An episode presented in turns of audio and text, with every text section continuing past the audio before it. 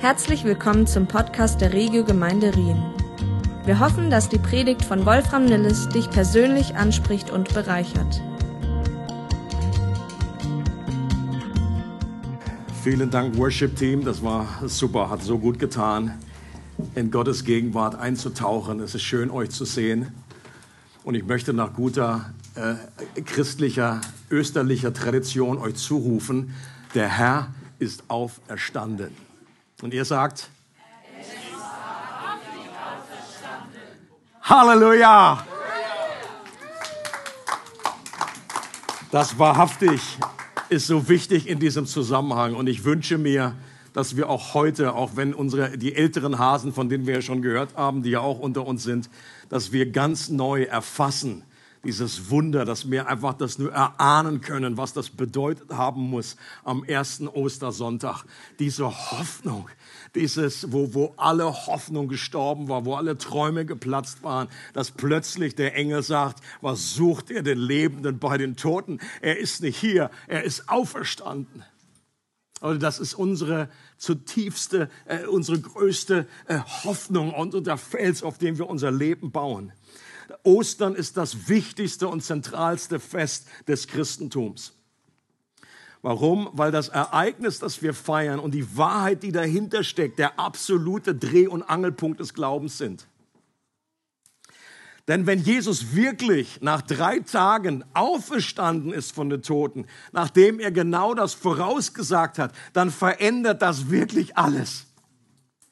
Das hat kosmische Auswirkungen dann ist er nicht mehr, dann ist er mehr gewesen als nur ein außergewöhnlicher Mensch. Dann war er Gott in menschlicher Gestalt. Dann hat alles, was er getan und gesagt hat, Bedeutung und Relevanz für unser Leben. Es ist nicht möglich, dass, je, wenn, wenn das stimmt, dann ist es nicht möglich, dass Jesus irgendeine Aussage gemacht hat, die nicht bedeutungsschwanger ist. Und wenn er wirklich auferstanden ist, dann lebt er jetzt in diesem Moment irgendwo da draußen. Dann ist er wirklich da. Und das muss uns ganz neu fassen, packen und begeistern. Und ich bin je länger, je mehr, ich bin ja jetzt schon ein paar Jährchen Christ, und äh, je länger, je mehr bin ich davon überzeugt, dass das, was damals Ostern passiert ist, dass die beste Erklärung dafür genau das ist, was wir glauben. Dass jeder andere alternative Erklärungsversuch eigentlich noch mehr Glauben bedeutet. Das ist etwas Absurdes, wenn diese drei Punkte zusammenkommen, die an Ostern zusammengekommen sind. Nummer eins, das Grab war leer. Nummer zwei, Jesus ist Hunderten von Menschen wirklich begegnet in einer Art und Weise, dass sie mit ihm essen konnten, dass sie gesehen haben, wie er Fisch gegessen hat, dass sie ihn berührt haben, angefasst haben. Und der dritte Punkt, dass ihr Leben und ihre Weltanschauung komplett auf den Kopf gestellt wurden. Dass aus irgendwelchen Schissern, die sich versteckt haben, einfach Weltveränderer wurden, die gestanden sind vor, vor Könige und gesagt haben, ich weiß, dass ich weiß, dass ich weiß. Du kannst mich töten, du kannst machen mit mir, was du willst. Ich weiß, Jesus ist auferstanden und er lebt. Und wenn diese drei Punkte zusammenkommen, dann gibt es keine wirklich schlüssige Erklärung. Ich habe Bücher über Bücher gelesen. Ich habe keinen schlüssigen äh, alternativen Erklärungsversuch gefunden, den man bringen kann, der irgendwie mehr Sinn macht als genau das, dass Jesus wirklich aus den Toten auferstanden ist. Und wir wollen heute der Frage nachgehen, was Ostern mit dem menschlichen Durst zu tun hat. Deswegen heißt diese Predigt Durst. Durst. Durst. Hey. Und wichtig, wichtig ist das fließende Wasser dahinter. Und dazu lesen wir keinen klassischen Osterabschnitt, sondern eine Beschreibung der letzten Augenblicke, als Jesus am Kreuz starb. Johannes 19, Verse 28 bis 37. Jesus wusste, dass nun alles vollbracht war. Und weil sich das, was in der Schrift vorausgesagt war, bis ins Letzte erfüllen sollte, sagte er, ich habe Durst. Da tauchten die Soldaten einen Schwamm in ein Gefäß mit Weinessig, das dort stand, steckten ihn auf einen Ysopstängel und hielten ihn Jesus an den Mund. nachdem er ein wenig von dem Essig genommen hatte, sagte er, es ist vollbracht. Dann neigte er den Kopf und starb. Es war Rüsttag, der Tag vor dem Sabbat, und die führenden Männer des jüdischen Volkes wollten nicht, dass die Gekreuzigten den Sabbat über am Kreuz hängen blieben, umso mehr als dieser Sabbat ein besonders hoher Feiertag war. Deshalb baten sie Pilatus, dass man den Männern, die am Kreuz hingen, die Beine brach und sie, sobald der Tod eingetreten war, herunterholte. Die Soldaten gingen zunächst zu dem einen von den beiden, die mit Jesus gekreuzigt worden waren, und brachen ihm die Beine. Dasselbe taten sie mit dem anderen. Als sie jedoch zu Jesus kamen und feststellten, dass er bereits tot war, brachen sie ihm die Beine nicht. Einer von den Soldaten allerdings stach mit der Lanze in seine Seite, worauf sofort Blut und Wasser aus der Wunde traten. Wir haben ja bereits am Beginn des Gottes gesungen, uh, Friday's good, cause Sunday is coming. Freitag, und im Englischen heißt er auch Good Friday, der Karfreitag. Und dass sogar aus, der, aus menschlicher Sicht dieser schlimmste aller Freitage als gut zu bewerten ist, liegt daran, weil Sonntag kam. Und weil dieses Sterben, dieser Freitag die Voraussetzung war, dass dieser, diese Auferstehung überhaupt möglich wurde. Und das ist eben auch eine kleine Lektion für uns in unserem Leben, dass mir egal, wo wir stehen und wenn es wirklich tiefe Nacht wird und wenn Freitag ist, wie wir schon gehört haben, nach Freitag kommt immer wieder ein Sonntag. Und selbst der schlimmste Schmerz kann Gott verwandeln in etwas Gutes. Und weil es die Auferstehung gibt. Und was an dieser Stelle bemerkenswert ist, ist, dass Jesus vom Kreuz kurz vor seinem Tod diese Worte ausspricht. Mich dürstet oder ich habe Durst. Nun kann man ja sagen, dass das einfach ein natürlicher Ausdruck davon war, dass Jesus bereits Stunden in der sengenden Hitze hing. Und man weiß auch, dass unerträglicher Durst eine der Konsequenzen dieser furchtbaren Folter der Kreuzigung waren weil sie nämlich zu rasendem Fieber geführt hat, wenn die Nägel durch Hände und Füße getrieben wurden und die Nerven, das hat Fieber ausgelöst. Es muss unglaublich gewesen sein. Gekreuzigte starben meist, weil sie erstickten und weil sie verdursteten. In den meisten Fällen ging das ja mehrere Tage lang. Dass Jesus so schnell starb, das war die Überraschung dann auch von, von Pilatus, dass was, der ist schon tot. Und, dass sie dann, und das war, dass sie dann die Beine gebrochen haben. Das war ein Akt der Barmherzigkeit. Da können wir uns vorstellen, was die Schmerzen waren, wenn das Barmherzigkeit ist. Damit sie schneller sterben, damit sie sich nicht ständig hoch und nieder äh, ziehen müssen, um Luft zu bekommen. Jemand hat es so beschrieben, dass zu verdursten sich so anfühlt wie äußere Verbrennungen, aber das Ganze innerlich. Was für ein grausamer Tod. Aber die insgesamt sieben Worte und Aussagen, die Jesus vom Kreuz gesprochen hat, die waren allesamt, die hatten sie eine tiefere Bedeutung. In dem Text wird ja auch extra erwähnt, dass Jesus das sagt, damit die Schrift erfüllt wird.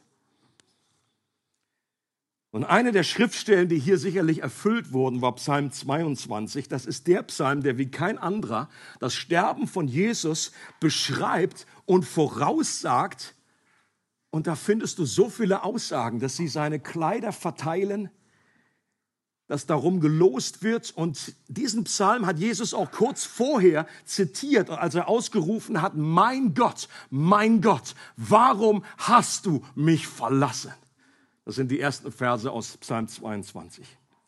Und in demselben Psalm, in Vers 16 heißt es, meine Kraft ist vertrocknet wie eine Scherbe. In der Elberfelder steht bei Kraft unten eine Fußnote. Es kann auch sein, dass hier Kehle eigentlich zu übersetzen ist. Meine Kehle ist vertrocknet wie eine Scherbe und meine Zunge klebt an meinem Gaumen und in den Staub des Todes legst du mich. Das war genau die Erfahrung, die Jesus durchgemacht hat. Seine Kehle war vertrocknet, er war voller Durst. Und deshalb steht auch die Aussage, mich dürstet in direktem Zusammenhang mit der Gottverlassenheit, die Jesus durchlitten hat. Mein Gott, mein Gott, warum hast du mich verlassen? In der Bibel ist Durst eine Metapher für die geistige Lehre, die entsteht, wenn Gott nicht im Mittelpunkt unseres Lebens ist. Im Psalm 42 wird es so ausgedrückt, wie der Hirsch nach frischem Wasser lechzt. Ich liebe dieses Wort. Lechzt so lechzt meine Seele nach dir, oh Gott. Meine Seele dürstet nach Gott. Ja, nach dem lebendigen Gott. Hier wird der Durst beschrieben, wenn Gott weg ist, wenn Gott fern ist. Selbst für, für jemanden, der Gott kennt. Und viele Menschen, die Gott nicht kennen, die lechzen auch nach ihm, obwohl sie es in dem Moment nicht wissen. Und aus menschlicher Sicht, von außen betrachtet, ist das eine der größten Ironien der Geschichte dass derjenige, der andere eingeladen hat, ihren Durst bei ihm zu stillen, ihr erinnert euch, Jesus ruft, als er, als er noch am Leben war, er ruft und sagt, wenn jemand Durst hat, dann komme er zu mir und trinke. Und dass diese, gerade diese Person jetzt selber am Verdursten ist. Aber genau das war Gottes Plan. Und wir haben bereits zweimal die Szene aus dieser neuen, für mich persönlich sehr genialen Serie The Chosen angeschaut, als Jesus sich mit einer Samariterin am Brunnen unterhält. Wer das noch nicht gesehen hat, der kann das gerne nachschauen. Äh, auf, auf, äh, ihr findet das irgendwo.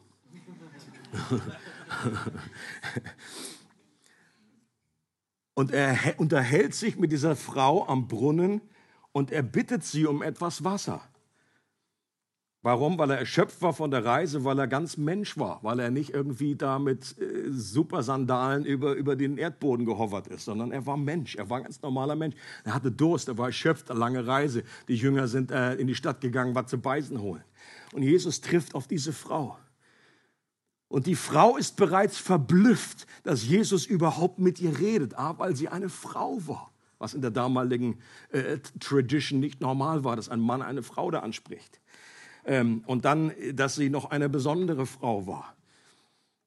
Und Jesus legt gleich noch eine Schippe drauf und verblüfft sie noch mehr. Jesus sagt sinngemäß, dass ich dich um Wasser bitte, ist nicht die wirkliche Überraschung. Die wirkliche Überraschung ist, dass du mich nicht um Wasser bittest.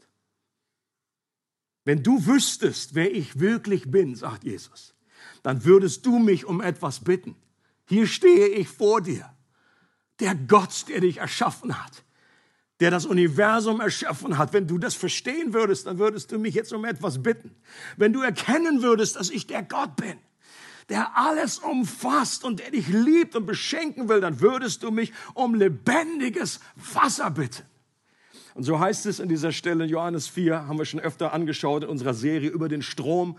Jeder, der von diesem Wasser trinkt, und damit meint Jesus das Wasser da in dem Brunnen, und damit meint er auch bild, bildlich meint er dieses, all das, was diese Erde anzubieten hat, all das, was hier, was es hier gibt auf dieser Erde.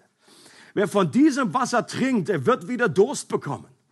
Wer aber von dem Wasser trinkt, das ich ihm geben werde, wird niemals mehr durstig sein. Das Wasser, das ich ihm gebe, wird in ihm zu einer Quelle werden, die unaufhörlich fließt bis ins ewige Leben. Und dann sagt, darauf sagt die Frau, das will ich haben. Gib mir dieses Wasser. Auch wenn sie in dem Moment immer noch nicht versteht, dass Jesus von einer anderen Art von Wasser, von einem tiefer sitzenden Durst spricht. Die hat gesagt, es ist irgendwie ein Zauberwasser. Wenn ich das bekomme, dann brauche ich nicht mehr herkommen. Ist das super, spare ich mir den Weg. Und Jesus antwortet darauf, ruf deinen Mann und komm wieder her. Und Jesus wusste genau, dass sie fünfmal verheiratet war und jetzt mit einem Mann zusammenlebte, der nicht ihr Mann war.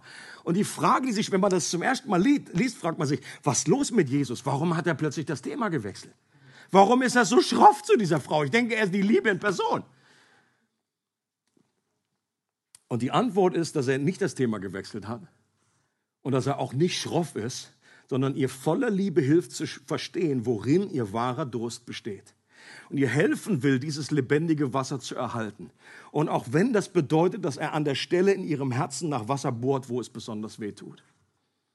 Er sagt mit anderen Worten, lass uns über dein gescheitertes Liebesleben reden. Der Grund, warum du dir Nähe wünschst, der Grund, warum du dir einen Mann wünschst, der dich in den Arm nimmt und dir sagt, dass er dich liebt, der Grund, warum du dir das so sehr wünschst, ist, dass in Wirklichkeit du nach Gott dürstest. Das ist das, die unterliegende, der Durst eines Lebens.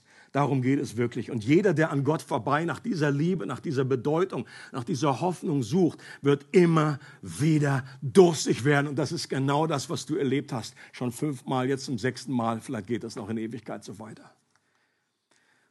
Und die Samariterin hatte ja in gewisser Weise sogar an Gott geglaubt. In dem Gespräch wird das deutlich. Sie hat eine gewisse Gottesvorstellung. Jesus versichert ihr, du brauchst allerdings mehr als einen abstrakten theoretischen Glauben an Gott. Du brauchst Gott als eine lebendige Realität in deinem Zentrum. Du brauchst die Erfahrung der Liebe Gottes, damit du nicht auf die Liebe von Menschen schaust, um dir zu geben, was nur die Liebe Gottes dir geben kann. Du musst ihn erkennen, sonst wirst du ewig dürsten. Darum geht es in dieser Beziehung, in diesem Aufeinandertreffen. Und das ist das, was wir für uns erleben dürfen. Und was wir auch immer wieder checken sollten. Glaube ich nur theoretisch an Gott? Ist das ein Konstrukt? Oder ist das eine lebendige Erfahrung? Es macht einen riesen Unterschied. Da liegen Welten dazwischen, wenn wir sagen, ja, Gott liebt mich oder Gott liebt mich. Und diese Frau ist letztendlich ein Exempel, ein Beispiel für jeden Menschen, der jemals gelebt hat. Ist ein Beispiel, ein Anschauungsbeispiel für dich und für mich. Gott selbst hat einen Durst nach Ewigkeit in uns hineingelegt, in jeden Menschen, den nur er selber auch stillen kann. Der Kirchenvater Augustin hat gesagt, unser Herz ist unruhig, bis es Ruhe findet. Herr, in dir. Er hätte genauso gut sagen können, unser Herz ist durstig, bis unser Durst gestillt wird. Herr, in dir. Und dennoch, das ist das Verrückte, das, was mit uns nicht stimmt als Menschen ist Gott oft die letzte Adresse, an die wir uns wenden. In Jeremia 2 beschreibt Gott selbst es so, dass die Menschen ihn selbst als Quelle lebendigen Wassers verlassen haben und selbst ihren Durst an anderen Orten versuchen zu stillen. Das, das, wenn man das liest, dann spürt man dieses, dieses, diese die Trauer Gottes in seinem Herzen. Mein Volk hat, ein, hat, hat mich verpasst. Sie, sie, sie haben mich, die Quelle lebendigen Wassers, verlassen und sie buddeln sich selber Zisternen aus, um ihren Durst zu stillen. Und das gilt sogar für Menschen, die eigentlich zu seinem Volk gehören. Das ist an, an sein Volk gerichtet. Wir können sogar an Gott glauben, auch wir, wie die Samariterin, und dennoch unseren Durst versuchen, mit anderen Dingen zu stillen und nicht zu Gott selbst zu kommen. Das ist auch für Christen möglich. Das kann unser beruflicher Erfolg sein. Das können unsere Hobbys sein, wo wir versuchen, einfach den zentralen äh, Durst unseres Lebens zu stillen. Das können Freundschaften sein, das kann die Ehe sein, das können Kinder sein, das kann Sex sein, das kann Romantik sein, das können Medien sein, das können sogar fromme Aktivitäten sein, wo wir für Gott etwas tun. All das, wo wir versuchen, unseren, Gott, unseren Durst zu stillen außerhalb von Gott. Alle diese Dinge können zur zentralen Nahrung unserer Seele werden. Und Jesus sagt auch zu uns dasselbe, wie er auch zu der Samariterin sagt. Wenn du den Eimer deines Herzens immer wieder in etwas anderes als Gottes Liebe, in etwas außerhalb der Herrlichkeit und Schönheit Gottes herablässt, wirst du wieder Durst bekommen. Du wirst für ewig durstig bleiben. Und genau deshalb hat Jesus am Kreuz diesen Durst durchlitten, damit er den Durst der Samariterin und deinen und meinen Durst stillen kann. Und da liebe ich ihn dafür. Das ist die gute Botschaft. Als Jesus ausgerufen hat, mich dürstet, da hat das etwas bewirkt in der Ewigkeit, hat das etwas bewirkt in der geistlichen Realität. Als er rief, mich dürstet, war das ein Ausdruck dessen, was er in dem Moment wirklich durchmachte. Er erfuhr den ultimativen Durst der Gottverlassenheit an unserer Stelle. Er verdurstete und verbrannte innerlich, weil das die Konsequenz des Zornes Gottes für unsere Verfehlung war. Es war, als ob zehn Millionen Sonnen auf ihn herabbrannten. Jesus erlitt das, was wir für unsere Unabhängigkeit und Ich-Zentriertheit verdient hatten. Und das ist der geheimnisvolle und herrliche Tausch, der am Kreuz stattgefunden hat. All das, was Jesus erlitten hat, geschah aus Liebe, geschah, damit wir davon erlöst werden können. Wenn er ausruft, er dürstete, es dürstete ihm, damit, dann war das, damit unser Durst bei Gott gestillt werden kann. Ihn erwischt der Fluch wie ein Blitzableiter, damit wir den Segen erleben können. Er nimmt die Strafe auf sich, damit wir Vergebung erhalten. Er trägt Krankheit, damit wir geheilt werden können. Er schmeckt den Tod, damit wir leben können. Und kurz vor seinem Tod ruft Jesus aus, es ist vollbracht. Und Leute, im Griechischen ist es ein Wort, tetelestai. Da wisst ihr Bescheid, wenn er nach Hause geht. Wenn er was gelernt. Tetelestai. Und das hatte ich schon öfter mal erwähnt, ist ein, ist, kommt eigentlich aus dem Rechnungswesen. Das wurde unter Rechnungen äh, geschrieben einfach. Bezahlt, bezahlt, völlig beglichen, völlig bezahlt. Es ist vollbracht. Und das ist die frohmachende Botschaft des neuen Bundes in einem Wort zusammengefasst. Es ist vollbracht. Ich habe mir sagen lassen, dass die letzten Worte von Buddha etwas anders klangen. Und zwar soll er gesagt haben, kurz vor seinem Tod, strebe ohne Unterlass. Klingt ein bisschen anders. Und ich weiß aus eigener Erfahrung, damals in meiner, äh, äh, in meiner Glaubensreise war ich auch dem, so ein bisschen dem Buddhismus äh, wie viele heute in der westlichen Welt ähm, angetan. Das, von außen wirkt das einfach sehr attraktiv, ist schon ein friedvolles ähm, äh, äh, Glaubenssystem. Aber wenn man das einfach besser versteht in der Tiefe, dann ist das dieser sogenannte achtfache Pfad zur Erleuchtung unglaublich hart und anspruchsvoll. Wenn du Erlösung willst, dann darfst du eigentlich niemals aufhören zu streben und immer wieder deine Bedürfnisse und zu unterdrücken, nichts mehr wollen zu wollen. Also strebe ohne Unterlass. Und die letzten Worte von Jesus beinhalten genau das Gegenteil. Ich habe das ganze Streben getan. Ich habe alles getan, um dir die Erlösung zu bringen. Es ist vollbracht. Es ist bezahlt.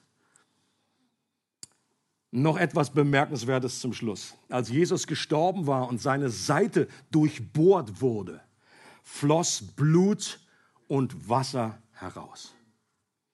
Auch das hat eine tiefere Bedeutung als eine, als eine rein medizinische, dass sich da eben das, dass das Blut geronnen ist und so weiter. Das ist sicherlich auch der Fall gewesen. Aber Blut und Wasser sind zwei zentrale Symbole, die in der Schrift immer wieder aufgegriffen werden.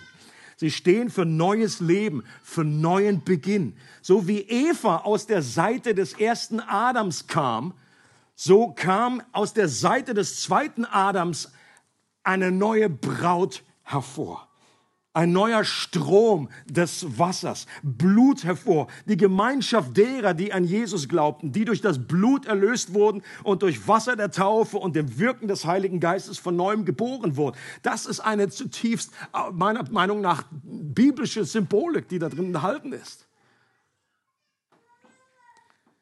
Und hier wurde bereits symbolisch angedeutet, dass aus Jesus, dem wahren Tempel, ein Strom von lebendigem Wasser fließen würde, was dann an Pfingsten, Pfingsten in Erfüllung gegangen ist.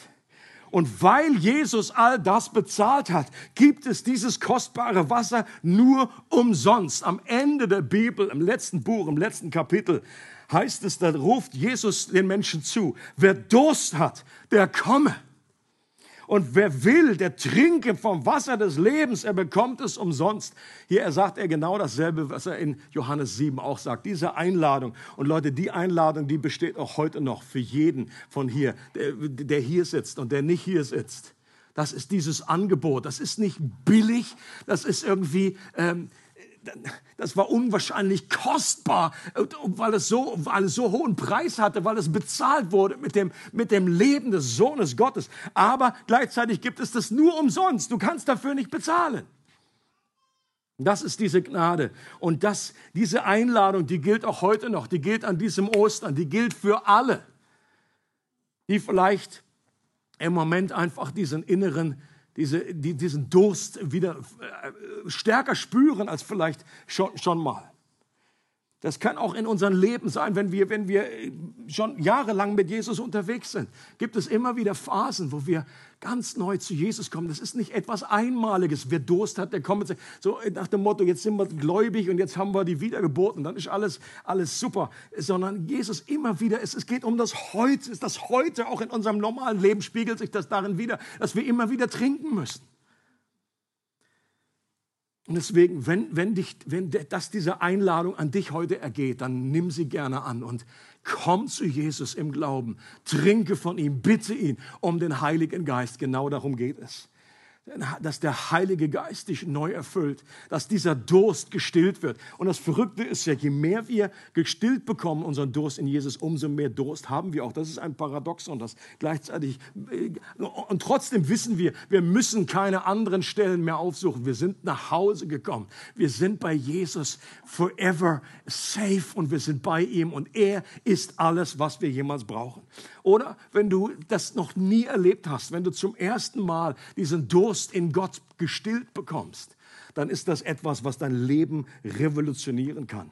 Vielleicht geht es dir so ein bisschen ähnlich, dass du bist so offiziell Christ bist, aber du bist eher in deinem Leben wie der Buddhist, der immer irgendwie streben möchte und irgendwie hier noch mehr Gas gibt und das und das. Und dann möchte ich dir heute neu zusprechen. Die, das Evangelium bedeutet, er hat es für dich vollbracht. Es ist alles bezahlt. Und je mehr wir das erleben, desto einfacher wird es uns fallen, dieses Leben einfach und dieses, dieses, diesen Durst von Jesus selber uns stillen zu lassen. Amen. Und wir haben auch heute am Ostern einen speziellen Ostertalk, Talk, nicht Talk, Talk, im Angebot, wo uns jemand auch aus seinem Leben berichten wird, was es mit diesem Durst auf sich hat und was Gott damit gemacht hat. Und Ladies and Gentlemen, ich möchte euch herzlich äh, einladen, dass ihr ähm, den heutigen Gast herzlich willkommen heißt mit einem gewaltigen Applaus. Und zwar wird heute dabei sein Florian, einer meiner Lieblingsösterreicher. Herzlich willkommen.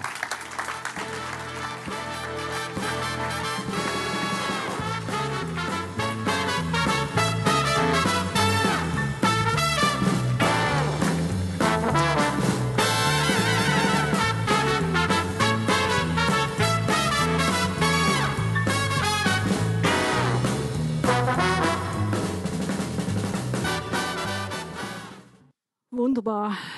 Danke schon vielmals, Florian. Bist du da heute und stellst du dich meine Fragen?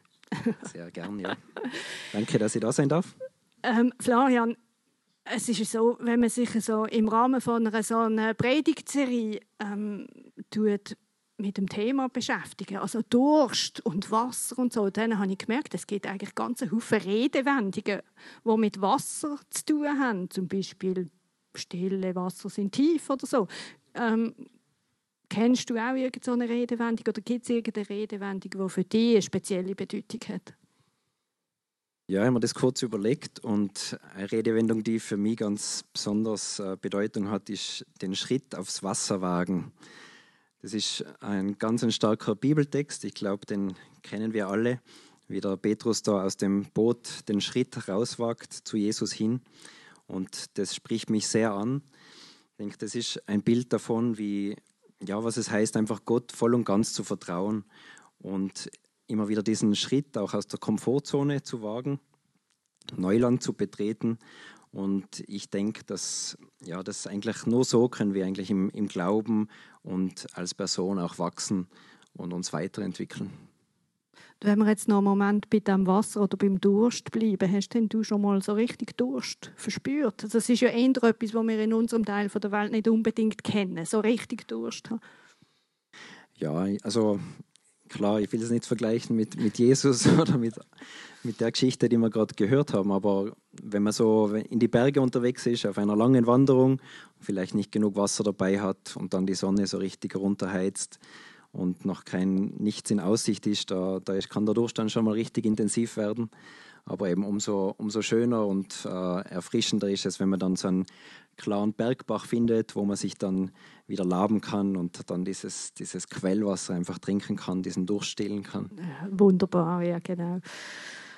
Ähm, und wenn wir jetzt den Durst so in einem übertragenen Sinn ähm, verstehen, hast denn du ähm, in deinem Leben schon mal so einen Durst verspürt? Also einfach so ein Gefühl von Leere, ähm, eine Unruhe, die du irgendwie verspürt hast, wo du das Gefühl hast, und diesen Durst muss ich jetzt in meinem Leben irgendwie können löschen Ja, das war sicher die, die Phase bei mir im Leben vor so circa zehn Jahren, äh, wo ich mir dem so richtig bewusst geworden bin das war damals, da waren wir schon einige Jahre hier in der Schweiz, hatten uns hier gut eingelebt und dann ist plötzlich unsere Ehe so auseinandergebrochen und, und wir hatten da keinen, keinen Weg mehr gefunden, um, um das wieder, ja, um da wieder rauszukommen oder um das wieder zu reparieren. Und das war so eine richtig existenzielle Krise für uns beide und natürlich für mich auch äh, ganz besonders. Und das erste Mal, wo ich persönlich so richtig gescheitert bin und, und mich da auch total hilflos gefühlt habe. Und in der Zeit ist mir dann auch zum, zum ersten Mal so richtig bewusst geworden, dass da auch ein, ein Durst in mir war, den irgendwie die ganzen Jahre davor nicht, nicht so richtig gestillt hatte. Und das war so ein, ein Durst in mir nach, nach dem Sinn im Leben, nach, nach der Wahrheit, nach der Gerechtigkeit und nach so einer tiefen Nähe auch zu Gott. Und, und damals hatte ich dann kurz zuvor auch die, die Regio kennengelernt, bin dann regelmäßig in den Gottesdienst gekommen, habe natürlich Wolfis Predigten so richtig aufgesogen, aber sonst alles, was ich finden konnte, bin in Hauskreis, zum Alpha-Kurs, zum Männerfrühstück, auf christliche Konferenzen, habe christliche Bücher gelesen, habe also da wirklich versucht, alles aufzusaugen, was, was ich in die Finger bekommen habe. Ähm, habe aber dann irgendwie gemerkt, dass ich im, im Kopf immer noch wie zu voll war, dass da einfach zu viel Ablenkung da war, auch durch meine Arbeit als Ingenieur im Anlagenbau. Es hat mich einfach sehr gefordert und, und dann habe ich entschlossen, wirklich äh, so ein ganzes Jahr Auszeit zu nehmen, so ein Sabbatical zu machen und einfach um diesen Durst noch mehr zu stillen und um Gott auch die Gelegenheit zu geben, da äh, ja, diese Quelle für mich zu sein. Ich war dann in dieser Zeit unter anderem bei der, bei der Heidi Baker in, in Mosambik in einer Missionsschule. Und da durfte ich einfach ganz viel mit, mit Gott erleben in der Zeit. Und, und das war für mich wirklich so das lebendige Wasser, das ich da trinken habe dürfen und, wie diesen Durst ja, in, mir, in mir stillen konnte in der Zeit.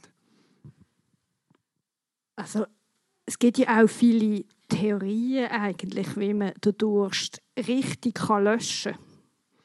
Also vielleicht mit Wasser, mit Tee, mit Schorle. Das ist eine gute Art und Weise, wie man den Durst löschen kann. Mit kaltem Wasser, mit warmem Wasser, wie auch immer. Offensichtlich kann man auch viel falsch machen, oder? Bei diesem Durst löschen. Wie hast du das erlebt? Hast du die Durst von Anfang an gut gelöscht, richtig gelöscht? Oder ist da auch, mm, sind Sachen passiert, die vielleicht ähm, gar nicht so durstlöschend sind? Also ich denke einfach, ja, das Hauptproblem ist eigentlich oft, dass wir vielleicht gar nicht wirklich nach dem lebendigen Wasser suchen, sondern oft ist einfach viel, viel bequemer, dass wir uns stattdessen wie treiben zu lassen, sich einfach ja, das Erstbeste einfach in die, in die Finger nehmen, das wir bekommen und, und damit unseren Durst zu löschen. Oder uns einfach auch im Alltag ablenken zu lassen von, von unserer Suche. Oder wir betäuben uns oder, oder verdrängen auch diese, diese Fragen nach dem lebendigen Wasser. Und oft, denke ich, suchen wir einfach an der falschen Stelle und geben uns dann auch mit, mit Dingen zufrieden, die, die eben diesen Durst gar nicht, gar nicht richtig stillen können. Ja, und was ist denn jetzt genau passiert? Dass du irgendwann den Eindruck gehabt hast, jetzt ist mein Durst gelöscht oder jetzt bin ich angekommen? Also ich habe einfach für mich persönlich gemerkt, was das für eine Riesenveränderung in mir selber gegeben hat, in meinem ganzen Denken, in meinem ganzen Leben. Und, und ich denke, das kommt eben daher, dass ich erleben durfte, was es wirklich heißt, so an der, an der Quelle zu, zu trinken und dieses lebendige Wasser äh, zu, ja, zu finden.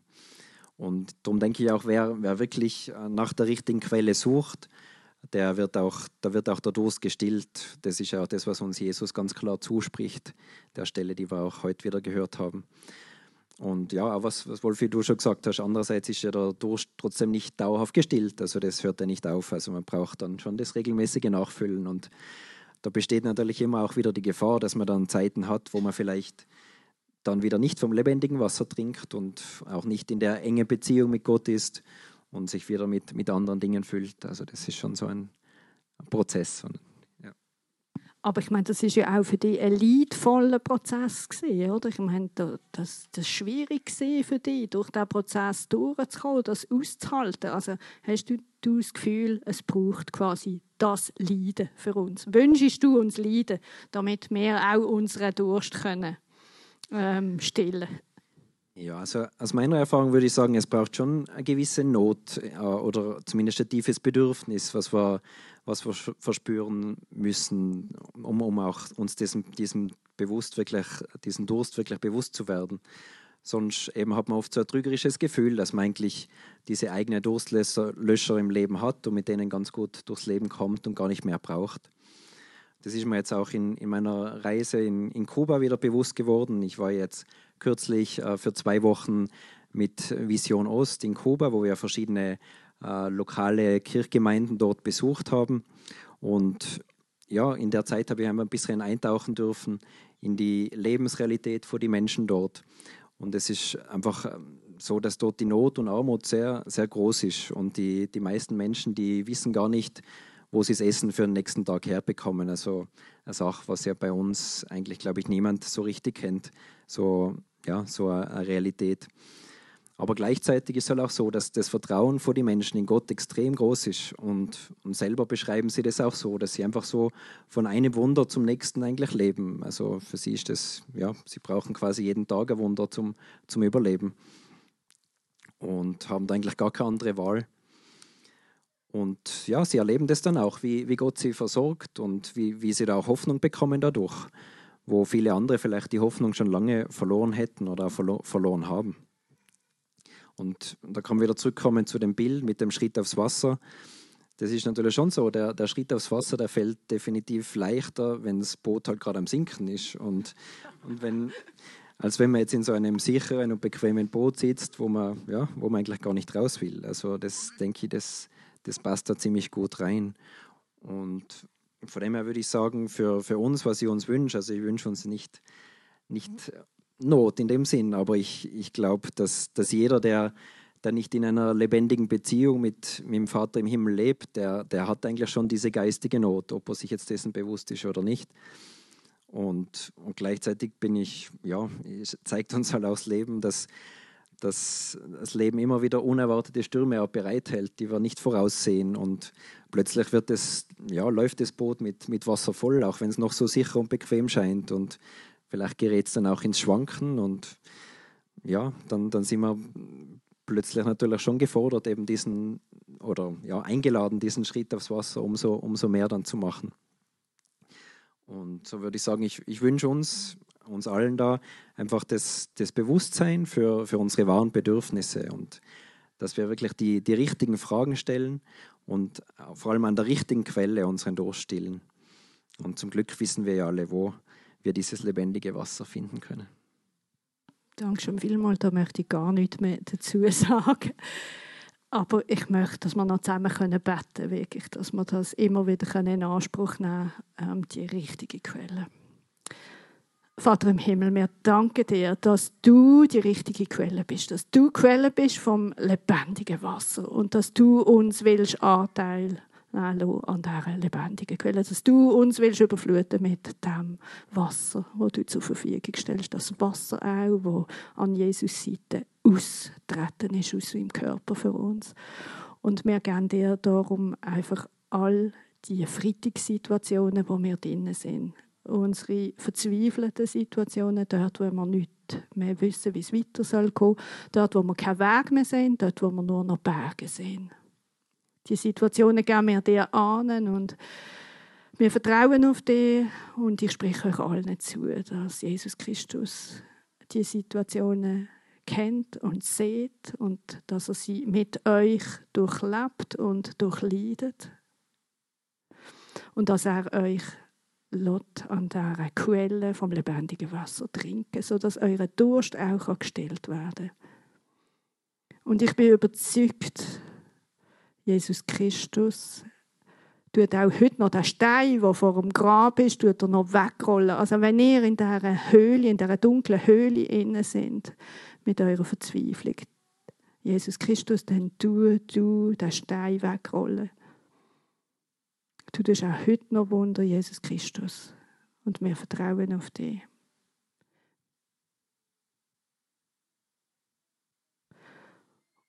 Und seh du auch immer wieder unseren Durst, du, du auch immer wieder neu einfach ja, füllen einfach in uns, dass die Leere, die da ist, dass wir immer wieder das Wasser können aufnehmen dass der Krug, dass der kann gefüllt werden und dass wir das Wasser auch können weitergeben dass es nicht bei uns stehen bleibt.